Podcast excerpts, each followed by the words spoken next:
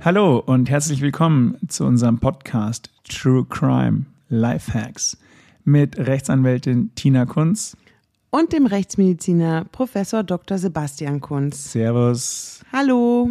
Ja, schön, dass wir es geschafft haben. Mhm. Was hast du uns heute mitgebracht? Was kommt heute für eine Sache zum Aufruf? Eine Begebenheit in den Bergen kommt heute zum Aufruf. Ein Sportunfall. Nee, eher nicht. Es hat sich äh, in einer kleinen äh, Hütte zugetragen. Mhm. Wie schaut die Hütte aus? Ja, man kann sich das im Prinzip wie so ein ja, ausgebautes Chalet vorstellen. Also ist es so ein Heuschober oder hat es da schon fließend Wasser und Installation? Nee, nee, also ähm, nicht jetzt Luxus, Luxus, aber schon so, dass man sich da drin aufhalten will über ein Wochenende. Wie bist du da hingekommen? Äh, und warum? Also erstmal äh, konnte man hinfahren. Also es, ich muss jetzt nicht hinwandern oder sowas. Ja. Aha, nicht nur, nicht nur mit dem Kletterseil zu erreichen? Nee, so spektakulär war es nicht. Okay. Und warum? Ähm, ja, also die ähm, Kripo, der Kriminaldauerdienst, äh, sprich die Spurensicherung, äh, haben mich geholt, weil dort zwei Menschen umgekommen sind. Zwei Menschen umgekommen. Also die Frage, ob jemand gestorben ist. Ja, ist jemand gestorben. Ähm, waren diese zwei toten Menschen in dieser Hütte? Ja, die waren im Badezimmer. Im Badezimmer. Okay. War es blutig? Waren die noch an einem Stück? Also äh, es ist nicht alles immer so wie im Fernsehen dargestellt. Ja. ähm, also es äh, war nicht blutig und sie waren noch an einem Stück. Okay. Nimm uns mal mit in die Hütte. Jetzt sind wir Google Glasses und ähm, also man betritt, man betritt die, die, die Hütte ähm, durch eine ja, so ein bisschen runtergekommene Holztür und kommt dann in ein kleines Foyer. Und wenn man als Rechtsmediziner zu so einem Fundort gerufen wird, dann spielt schon beim Betreten der Hütte so, so eine Checkliste oder so ein zweiter Film mit. Ja. Also man schaut, äh, war die Tür intakt? Gibt es da Blutspuren? Gibt es Blutspuren äh, oder irgendwelche Sachen, die auf ein äh, Kampfgeschehen hindeuten im Eingangsbereich? Wie schaut das alles aus, etc.? Warst du der Erste, der da war? Nee, nee, das war ganz schön viel los in der Hütte. Also ähm, da war, wie gesagt, die Spurensicherung, die schon da war. Es waren die Erstzugriffsbeamten, die äh, gerufen wurden von dem Vater, der die beiden aufgefunden hat. Bist du ähm, grundsätzlich erst nach der Spurensicherung da? Idealerweise macht man den Fundort zusammen. Also gleichzeitig reingehen? Ja. Da habe ich aber von einigen Spurensicherern und Kriminalisten was anderes gehört. Die sagen immer, der Rechtsmediziner, der macht uns was kaputt. Es ergibt sich meistens so, dass äh, die Spurensicherung erst da ist. Ähm, aber ich bin nicht der Meinung, dass wir was kaputt machen. Im Gegenteil, wenn äh, die Chemie stimmt zwischen Spurensicherung und Rechtsmedizin, dann ergänzen wir uns eigentlich viel mehr, als dass wir uns im Weg stehen. Und die meisten wissen ja, was, wie man sich am Tatort verhält. Das klingt logisch. Gemeinsam reingehen, damit weder der eine noch der andere dem jeweils anderen irgendwas kaputt machen kann an Spuren oder Auffindesituationen. Ja, also es ist ja für beide Parteien wichtig, den originären Zustand zu finden, zu sehen, ähm, sich einen ersten Eindruck zu verschaffen. Also, wie hat dein erster Eindruck ausgeschaut? Kleines Badezimmer, nasser Boden, offenes Fenster, männlicher und weiblicher nackter Leichnam am Boden liegend. Er drapiert? Nee, das nicht. Also ähm, die waren so einer äh, ja, fast wie, wie wenn man so zusammensackt und dann so nebeneinander auf dem Boden aufkommt. Also jetzt nicht irgendwie schön gestellt. Äh, die Beine waren teilweise so ein bisschen nach rechts und links, also eher so unnatürlich, aber jetzt auch nicht gebrochen, sondern einfach so, wie man sich vorstellt. Also man stand äh, zusammen wahrscheinlich und dann sind sie umgesackt. So kann man so ein bisschen sich überlegen, dass es ähm, zu dieser Position gekommen ist. Wo im Badezimmer befanden die sich? Also es ist ein sehr kleines Badezimmer. Das heißt, da gibt es eigentlich nicht groß wo. Ja. Da gab es äh, eine Dusche und die Toilette war quasi so halb in der Dusche drinnen und dann gab es da noch einen Spiegel mit einem kleinen Waschbecken und ein Fenster. Ähm, also insgesamt sehr klein. Also die waren in der Mitte vom Badezimmer, aber das war die einzige Möglichkeit mehr oder weniger, wo sie liegen konnten. Ja. Und wie lange lagen die schon so da? Ja, das ist immer die große Frage, mit der ein Rechtsmediziner konfrontiert ist. Äh, um das zu beantworten, ähm, nimmt man als erstmal die Temperaturen. Und zwar die Umgebungstemperatur, also die Raumtemperatur, die Umgebungstemperatur der Leichen in dem Fall und die Körperkerntemperatur, das heißt in dem Fall die Rektalkerntemperatur der beiden Verstorbenen. Das ist eine Sache von mehreren Stücken sozusagen, die uns dann helfen, den toten ähm, Todeszeitpunkt äh, einzugrenzen. Aber in dem Fall war ja die Raumtemperatur abhängig von der Außentemperatur, oder? Weil das Fenster war ja geöffnet, hast du vorher gesagt. Das ist ein sehr, sehr guter Punkt. Und das ist auch etwas, was unsere Beurteilung regelmäßig an einem Fundort oder an einem Tatort so ein bisschen verzerrt. Ähm, man kommt an einen Fundort, also derjenige, der die Leichen findet, und die erste Reaktion ist natürlich Fenster auf, weil es im Zweifel stinkt, weil es unangenehm ist, man fühlt sich besser, wenn das Fenster offen ist. Und in dem Moment ändert sich ja schlagartig die Raumtemperatur und damit auch unsere Messung und damit auch unsere postmortale Liegezeiteinschätzung. Wie war es in dem Fall? In dem Fall war die Außentemperatur relativ kalt, was natürlich bedeutet, dass die Innentemperatur entsprechend schneller abgekühlt sein muss durch das offene Fenster zu dem Zeitpunkt, wo ich da war. Und da haben wir halt schon bei drei Grad Unterschied eben eine entsprechende Verzerrung in der Liegezeit. Und dann muss man sagen, irgendwann kommt man zum Punkt, wo so viele Variablen da sind, dass man sagt, okay, die postmortale Liegezeitberechnung, die ich als Rechtsmediziner mache, ist nur hinweisgebend zu werten. Also die ist nicht 17.30 Uhr gestorben, sondern die ist dann wirklich ein längerer Zeitraum. Also war das Fenster die ganze Zeit offen? Das mussten wir erst in Erfahrung bringen. Also das ist dann, was man entweder vor Ort äh, alle fragt natürlich oder im Nachgang dann erst äh, in Erfahrung bringen kann. In dem Fall war es so, dass das Fenster geschlossen war und der Vater, der die beiden gefunden hat, als erstes das Fenster aufgemacht hat und das Wasser abgedreht hat. Ah, deswegen war es am Boden nass? Ja, also die haben wohl geduscht. Und auch hier wiederum die Frage, wie warm war das Wasser? und wie lange war es warm oder war es dann irgendwann kalt? Und der Vater hat uns gesagt, weil das ja sehr wichtig war, haben wir das dann gleich gefragt, ähm, dass es zu dem Zeitpunkt wohl nicht mehr so warm war, was auch immer das heißt. Also da haben wir wieder eine Variable, die nicht so ganz konkret ist. Also die Todeszeitbestimmung war in dem Fall eher nicht präzise. Ja, das äh, ist vorsichtig ausgedrückt. Ja, etwas frustran, würde ich sagen. Ja. Aber das macht man. Also dann misst man natürlich trotzdem, weil man weiß ja nie, wie groß der Rahmen ist, von dem wir reden. Und ein bisschen helfen können wir ja schon in der Eingrenzung. Ja?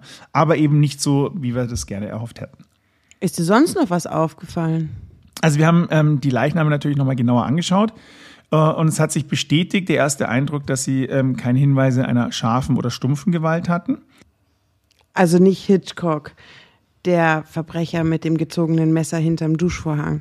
Nee, das war hier wohl nicht der Fall.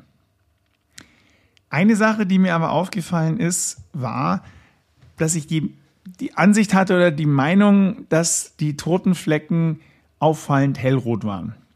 Jetzt waren die Lichtverhältnisse nicht optimal und ähm, ja, voreilig wollte ich jetzt auch keine Schlüsse ziehen, so dass wir erstmal gesagt haben, was man ja sowieso gemacht hätte, dass man die Leichen einpackt und das Ganze bei optimalen Lichtverhältnissen dann auf dem Obduktionstisch näher beurteilt. Hat sich dein Eindruck dort bestätigt? Tatsächlich hat sich dann im Obduktionssaal meine Vermutung bestätigt, nämlich, dass die Leichenflächen sehr kräftig hellrot waren. Aber das war nicht das Einzige, was wir gefunden haben. Wir haben dann bei beiden die Obduktion durchgeführt. Hat sich der Verdacht, dass keine stumpfe oder scharfe Gewalteinwirkung gegeben war, bestätigt? Ja, zumindest keine von dritter Hand. Also wir haben bei ihm ähm, eine Beule am Hinterkopf gefunden, also war nichts Offenes, also dementsprechend hat sie auch nicht geblutet, haben wir ja am Tatort schon gesehen, aber nichts, was äh, für eine Gewalteinwirkung von dritter Hand hinweist. Haben die Drogen genommen? Das kann man natürlich im Rahmen von einer Obduktion nicht eindeutig sagen. Dazu braucht man die chemisch-toxikologische Analyse, die wir natürlich durchgeführt haben und deren Ergebnis war, dass beide ähm, alkoholisiert waren, aber nicht in einem Maße, dass es irgendwie todesursächlich relevant war. Und was war besonders? Also wir hatten sowohl bei ihr als auch bei ihm so eine typisch helle lachsfarbene Skelettmuskulatur. Also die ist normalerweise eher so dunkelrot-braun, also so wie man es quasi beim Steak kennt, sage ich jetzt mal. Und die war wirklich, ja, wie beim Lachs, Lachsfarben. Und eine kräftig kirschrote, ein, ein kräftig kirschrotes Leichenblut. Das hört sich jetzt eigentlich erstmal ganz hübsch an. Worauf weist es hin? Auf eine Kohlenmonoxid-Intoxikation. Wenn jetzt in einem Raum Kohlenmonoxid vorhanden ist, dann hat dieses Gas eine ungefähr 250-fach höhere Affinität zum Hämoglobin als der Sauerstoff. Und Hämoglobin bindet in unserem Blut den Sauerstoff. Und wenn dieses Transportmedium durch Kohlenmonoxid besetzt ist, dann bekommen unsere Zellen keinen Sauerstoff mehr und man erstickt dann quasi. Und das war im vorliegenden Fall die Todesursache. Ist es ein schlimmer Tod? Leidet man da? Krampft man da? Also es kann letztlich zum Krampf kommen, aber eigentlich ist es kein schlimmer Tod. Also es beginnt so mit einem gewissen Schwindelgefühl, das wird immer berichtet von Leuten, die sowas überlebt haben, Kopfschmerzen, eventuell Übelkeit und dann die Bewusstlosigkeit. Und in dem Stadium, was du gesagt hast, wo man eventuell krampft, da ist man gar nicht mehr da kognitiv. Also das merkt man dann schon gar nicht mehr. Also man trübt so langsam ein. Oh Gott, dann kann es also sein, du hast ja gesagt, sie hat ein bisschen Alkohol im Blut. Ja. Also haben sie vielleicht eine Flasche Wein gemeinsam getrunken. Dann sind sie zusammen ins Bad dann gemeinsam unter die Dusche, haben das Fenster geschlossen, obwohl es dampfig war, hatten eine schöne Zeit unter der Dusche und sind vielleicht auch am Höhepunkt umgefallen. Das ist zumindest eine schöne Vorstellung. Könnte so gewesen sein. Man will es hoffen. Und warum? Wie, wie, wie kann sowas passieren? Hat jemand den Abgasschlauch seines LKWs da reingehalten? Oder wie, wie geht es? Also es gab ja eine Heißwassertherme, also eine gasbetriebene Therme in diesem Raum. Und laut Sachverständigengutachten kam das Kohlenmonoxid von dieser Gastherme. Das hast du später in Erfahrung gebracht. Ja, ja, also es gibt ja ähm, für alles mögliche Sachverständige. Und äh, im Nachgang muss man natürlich die Situation klären. Also ich habe nur gesagt als Rechtsmediziner, Kohlenmonoxid war schuld. Und dann müssen jetzt die Ermittlungsbeamten dem nachgehen. Und da gab es halt in diesem Badezimmer diese Therme und da war das große Fragezeichen drauf. Ja, vor allen Dingen in juristischer Hinsicht. Das große Fragezeichen ist jetzt nämlich, wie ist die ganze Sache rechtlich zu bewerten? Und die Range ist sehr, sehr breit. Wir könnten hier von einem Mord reden. Wir können hier von einem Herstellerfehler reden, ähm, irgendwelchen Schadensersatzansprüchen auf zivilrechtlicher Ebene, nur in Klammern, oder wir können über irgendeine Fahrlässigkeit reden. Ein Fehler des Herstellers war es schon mal nicht. Das wurde durch das vorher erwähnte Sachverständigengutachten ausgeschlossen. Sehr gut. Also wir kümmern uns jetzt hier nicht ums Produkthaftungsgesetz oder ähnliches, ähm, sondern wir sind jetzt auf der Suche nach demjenigen, der irgendwas getan hat oder nicht getan hat. Genau. Okay, also wenn es der Mörder war, der einen Mord begangen hat, dann hat derjenige oder die, diejenige oder diejenige die Gastherme manipuliert, zum Beispiel ein Schlauch angeritzt oder eine Einstellung wissentlich so verändert, dass eben zu viel Kundenmonoxid abgegeben wird. Warum wäre das dann Mord? Weil derjenige, der eine Gastherme manipuliert, mit dem Ziel, einen anderen Menschen zu töten, automatisch Mörder ist. Denn die Mordmerkmale des 211 StGB sind, also davon sind mindestens zwei erfüllt. Denn A dürfte das immer heimtückisch sein.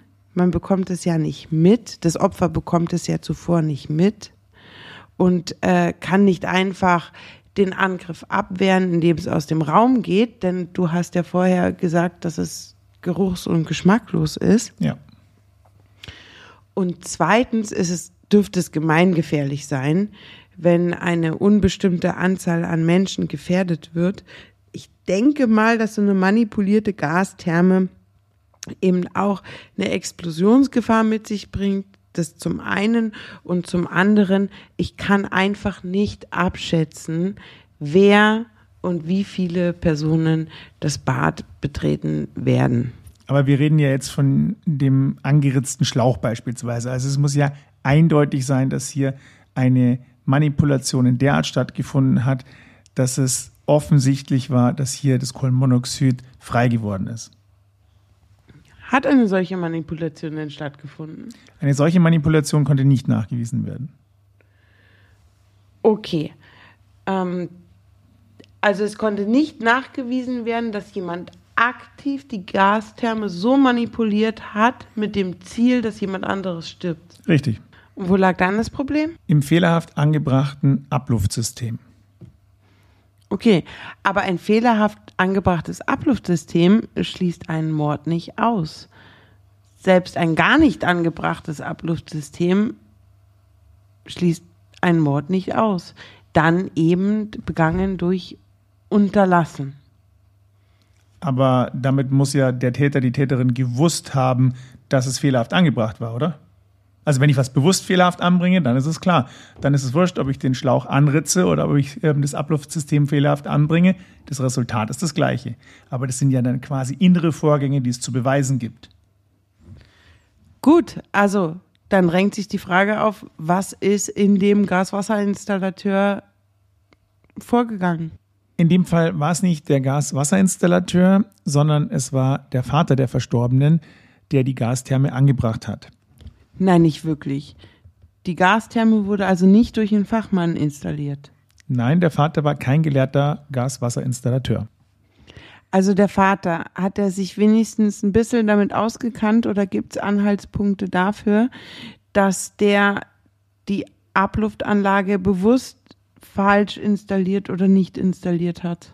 Wie gut er sich damit ausgekannt hat, können wir natürlich nicht einschätzen. Es gab im Nachgang etliche ähm, Vernehmungen des Vaters und da wurde zumindest laut Polizei und vernehmenden Behörden herausgearbeitet, dass es glaubhaft ist, dass er sie fachgerecht anbringen wollte und jetzt niemanden ähm, nach dem Leben trachten wollte. Und hat er dann gewusst, dass das fachgerechte Anbringen offensichtlich nicht so gut funktioniert hat? Es ist aber davon auszugehen, dass er der Ansicht war, dass er es richtig angebracht hat. Er ist, glaube ich, aber gar nicht in der Lage, das, fehl, äh, das richtig anzubringen, denn in der Gebrauchsanweisung wird stehen, dass es nur durch einen Fachmann anzubringen ist und auch sonst ist klar, dass irgendwelche Gasleitungen etc. pp. nur durch Fachpersonal ähm, verändert oder angebracht oder abmontiert werden dürfen. Und allein der Moment, dass er es selber gemacht hat, der Umstand, dass er es selber gemacht hat und kein Fachpersonal beauftragt hat zur Montage oder zur Abnahme, zum Beispiel ein Schornsteinfeger, und das ist vorgeschrieben, das ist ja eine Feuerstätte. Ich muss den Schornsteinfeger beauftragen, diese neue Feuerstätte abzunehmen. Somit kann er es nicht richtig angebracht haben und er darf auch nicht der Meinung sein, dass er es richtig angebracht hätte. Wenn ich das richtig verstehe, dann sagst du, dass jeder, der etwas selbst anbringt, was eigentlich durch einen Fachmann anzubringen wäre, sich ähm, einer gewissen Schuld bewusst sein muss und wenn es irgendwelche Konsequenzen hat und in dem Fall sehr tragische Konsequenzen wie den Tod eines Menschen, der den dann auch juristisch zu verantworten hat. Ja, völlig richtig. Also darin liegt ein Fehlverhalten, was derjenige sich jetzt zurechnen lassen muss. Die einzige Frage ist jetzt nur, ob im Rahmen eines vorsätzlichen Delikts oder einer Fahrlässigkeit, beispielsweise in diesem Fall einer fahrlässigen Tötung. Und was wären jetzt die Unterschiede oder wie, wie mache ich das jetzt fest, was letztlich juristisch am Ende bei rauskommt für eine Strafe? Also im vorliegenden Fall ist es so, der Vater weiß ja, dass er die Terme nicht fachgerecht angebracht hat. Die Frage ist nur, was ist sein innerer Vorgang? Wie denkt er? Wenn er denkt, wenn dieser Fehler Auswirkungen hat, beispielsweise zum Tod eines Menschen führt, na wenn schon, dann bin ich beim vorsätzlichen Delikt, dann bin ich immer noch beim Totschlag beziehungsweise hier dem Mord. Wenn er sich denkt, okay, ich habe was nicht beachtet und einen Fehler gemacht, aber es wird schon nichts passieren. Wenn dies der innere Vorgang ist, dann bin ich bei einem fahrlässigen Delikt. Und was ist, wenn der innere Vorgang ist, dass er überzeugt ist, dass es richtig war und er nicht weiß, dass er das hätte jetzt abnehmen lassen müssen? Weil du sagst ja, die Tatsache des Nicht-Abnehmen-Lassens ähm, ist ja für sich allein schon sozusagen der vorwerfbare Fehler. Aber wenn ich das nicht weiß, macht das einen Unterschied? Ja, dann vollständig ist die Definition so, nicht wusste oder hätte wissen müssen.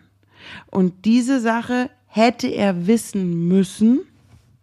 Und das wird dann ge genauso bewertet. Okay. Jetzt gibt es im vorliegenden Fall noch einen Umstand, den ich persönlich sehr, sehr krass finde, da es im Grunde genommen nur dem Zufall geschuldet ist, dass nicht schon früher was passiert ist. Es stellt sich ja in der Gesamtsituation die Frage, warum jetzt genau diese beiden ums Leben gekommen sind und nicht schon viel früher was passiert ist.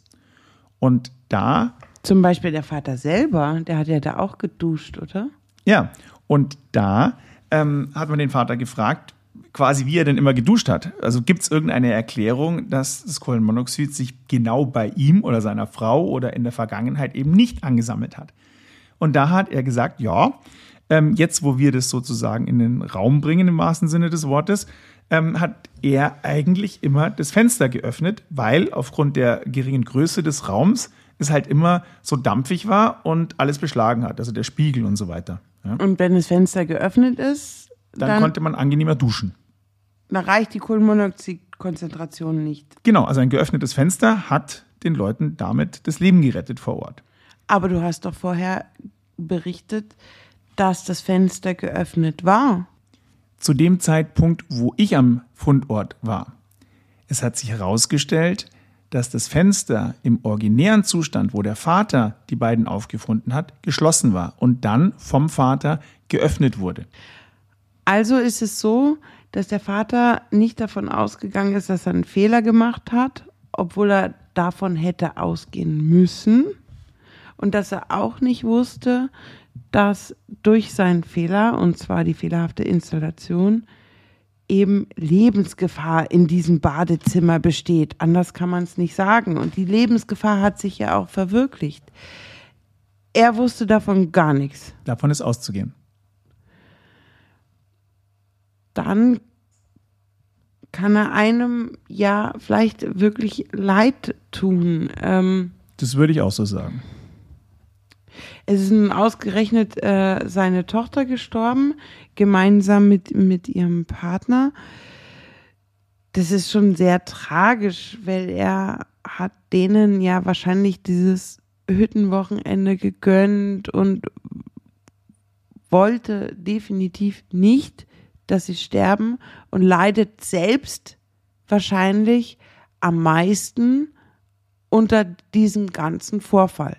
Also so wie ich den Vater kennengelernt habe und das Ganze mitbekommen habe, muss man wirklich sagen, ja, scheiße. Also der, der war klar fertig mit der Welt und ähm, natürlich muss man objektiv an so eine Sache rangehen und darf sich nicht täuschen lassen, aber das war echt und ja, arme Sau. Ja, aber rechtlich ist es tatsächlich eine fahrlässige Tötung. er hat einen Fehler begangen, er hätte es besser wissen müssen und dieser Fehler hat sich ausgewirkt. Also äh, würde auch jedes Gericht entsprechend ihn so verurteilen, jedoch dann gibt es die Möglichkeit, 60 StGB von Strafe abzusehen. Also die Schuld, alles, alles, der ganze Tatbestand ist festgestellt. Im Namen des Volkes wird eben darauf erkannt, dass er der fahrlässigen Tötung schuldig ist, aber von Strafe wird abgesehen. Und das kann geschehen, wenn die Folgen der Tat ähm, den, den Täter so über Gebühr treffen, dass eine Verurteilung wirklich ja obsolet erscheint. Für mich hat der Paragraph immer irgendwie ein bisschen was Spirituelles, dass man sagt, also eine irdische Verurteilung ist jetzt auch wurscht, weil ähm, er ist schon genug gestraft. Und im vorliegenden Fall wurde der Vater der fahrlässigen Tötung schuldig gesprochen. Allerdings wurde aufgrund der Umstände von einer Strafe abgesehen. Ja, wahrscheinlich 60 StGB, das erscheint auch wirklich gerecht und billig. Er ist schuldig. Aber warum zum Teufel soll er jetzt noch eine kleine Geldstrafe bezahlen? Ja, das denke ich ist auch so. Wenn man sich den Fall jetzt nochmal so vor Augen hält äh, und sich nochmal überlegt, was ist denn dein Lifehack von diesem Fall? Was nimmst du mit nach Hause? Schornsteinfeger anrufen. Immer, wenn es um Feuerstätten geht. Ich würde sagen, Leute, macht das Fenster auf, denn frische Luft belebt Leib und Seele. Vielen Dank fürs Zuhören. Macht's gut. Servus. Ciao, ciao.